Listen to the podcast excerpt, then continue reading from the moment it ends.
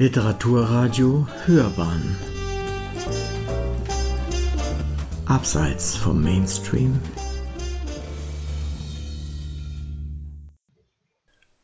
Morast, nichts als Morast.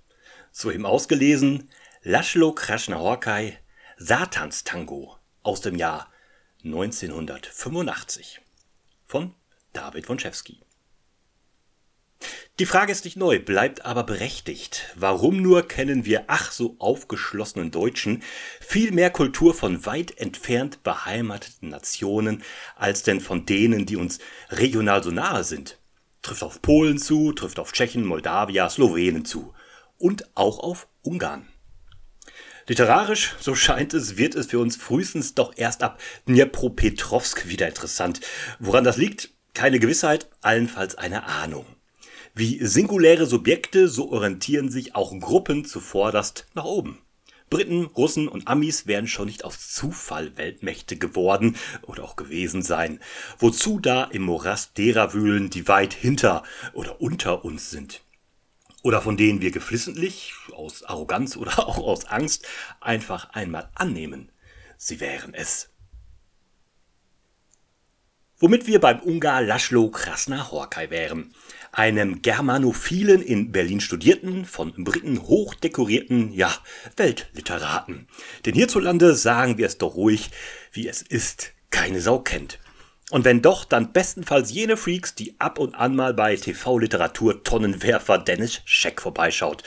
Womit auch gleich geklärt ist, wie ich vor einigen Jahren zu Kraschner Orkai kam. Ja, bei Scheck entdeckte auch ich ihn erst und kam schon vor der ersten gelesenen Seite nicht mehr an ihm vorbei, denn er sei, so vernahm ich schnell, ein Schriftsteller, an dem jeder seine Freude hat, der, nun, ansonsten eher wenig Freude an Freude hat. Mit derlei misanthropischen Vorschusslorbeeren kriegt man mich ja immer. Satans Tango, das ist der erste Roman von Krishna Horkai, 1985 erschienen und auch der erste, den ich von ihm gelesen habe. Die Grundgeschichte ist schnell skizziert. In der ungarischen Provinz gibt es ein Dorf, in dem kaum noch einer wohnt. Alle abgehauen. Und wer noch da ist, ja, der hat kaum was, wenig, vielleicht sogar nichts. Überfluss herrscht eigentlich nur an Alkohol, Perspektivlosigkeit und keiner Zukunft. Der hier skizzierte arg provinzielle Ungar ist Teil einer Gesellschaft im Niedergang. Der Sozialismus hat ausgedient, den Kapitalismus erträumt man sich allenfalls. Ja, und überall Schlamm und Regen, vollzogene Besäufnisse und nicht mehr auf die Reihe bekommene Begattungen. Da plötzlich kommt ein charismatischer Ex-Dorfbewohner aus der Großstadt zurück ins Dorf. Einer, der schon bei seinem Weggang Eindruck hinterließ und dessen Rückkehr nun aufgenommen wird wie die eines wahrlichen Messias. Obschon auch er nur ein Strolch gewesen ist, damals ein Mann ohne Plan, jedoch mit einem Gespür für die charakterliche Anfälligkeit aussichtsloser Menschen. Oha, der Roman von Laszlo Krasnahorkai liest sich tatsächlich wie Morast. Zwar kommt er in klarer, schnörkelloser und nur selten doppelbödiger Sprache daher, doch er atmet Zeile für Zeile Aussichtslosigkeit, vertane und verschranzte Leben, Alkohol als einzig aufrichtigem Retter in der Not.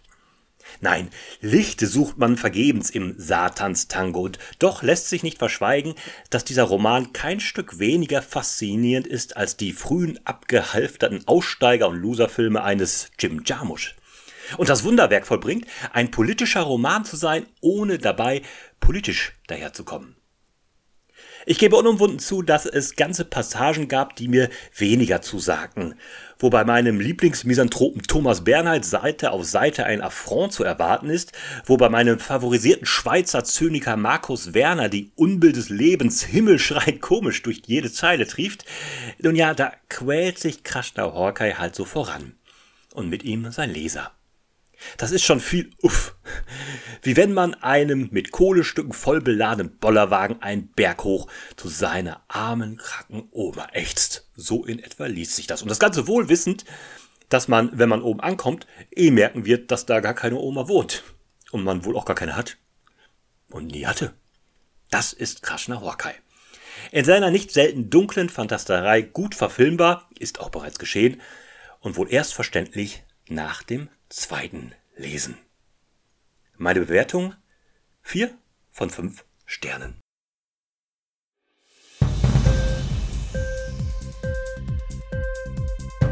Hat dir die Sendung gefallen?